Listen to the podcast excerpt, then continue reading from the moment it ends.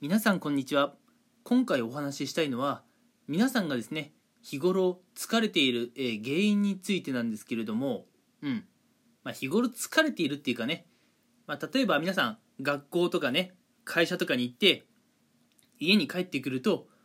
やっぱりね、まあ、疲れているのは当然だと思うんですがその疲れの原因をねちゃんと考えたことがあるかなっていうところでねお話をしていこうと思います。うん。まあ学校とかね会社行くとやっぱりねこう、まあ、目的地に行って帰ってくるっていう、まあ、移動に関する体力的な消耗とかね。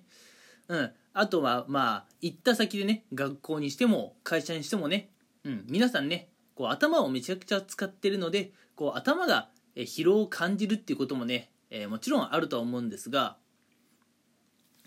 まあ実はですね皆さんが日常生活の中で一番疲れを感じるシーンっていうのは、まあ、そう通勤通学とかねあるいは勉強中のま集中力とかあるいはまあ会社で仕事をしてる時にねね脳をフル回転させることではないんじゃないかなと、うん、思うんです。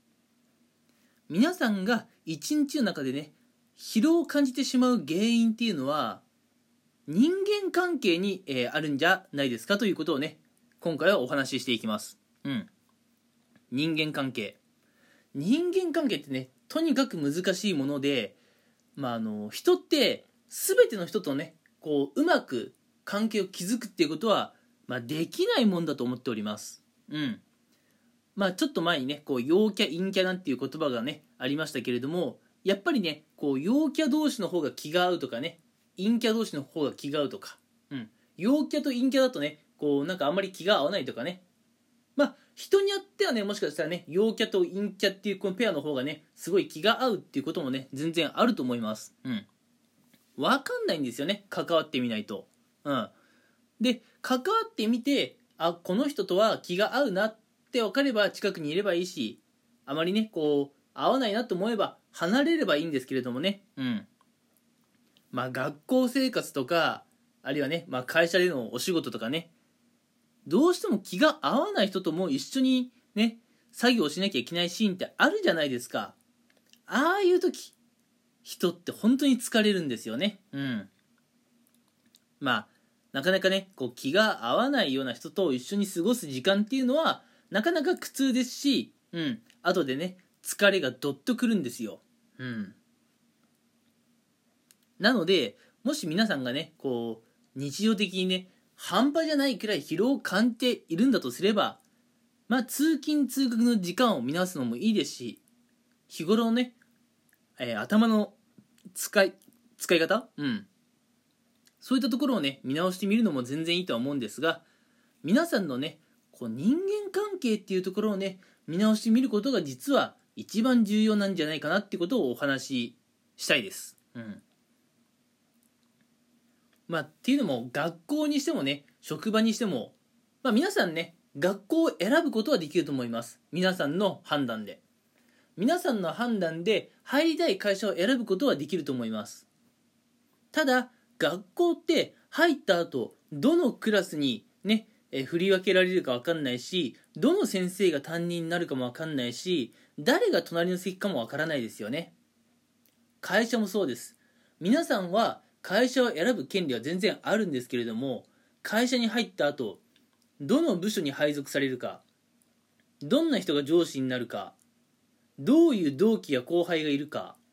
どういう仕事を振られるかとかね、うん、あるいはまあどういう勤務地になるか、まあ、転勤なんて言葉もあるくらいですからね分かんないですよね、うん、こういうところってやっぱもうどうしようもないところだと思うんですよ、うん、こういうどうしようもないところでね皆さんはやっぱ人間関係、えーきつい縛りがあるのでね皆さん結構疲れを覚えると思うんですよ、うん、なのでね、えーまあ今いる環境がねまあ皆さんにとっていいっていう場合もねもちろんあるかなとは思うんですが、えーまあ今いる環境はね例えばまあ仕事がね非常に楽しいとか、うん、友達関係がいいとかねあるとは思うんですがね、うん、今いるその職場で職場とか学校で仕事が楽しい以上に人間関係が辛いとか仲のいい友達がいる以上に嫌なやつがいるっていうね場合はまあ、ちょっとやっぱ人間関係をね見直さなきゃいけないかなってところで、まあ、私はよく言っているんですけれども、まあ、思い切ってその場からね逃げてみるっていうこともね全然大事かなと思います。うん。まあ、逃げるっていうとどうもね聞こえが悪くねなってしまうんですけれども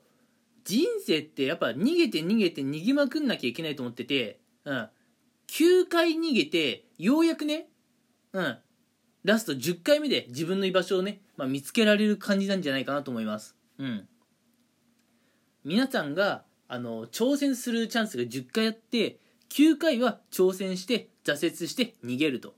で、最後の1回で、まあ自分にとってね、えー、居心地のいい居場所を見つけられれば、まあそれは成功なんじゃないかなと思います。うん。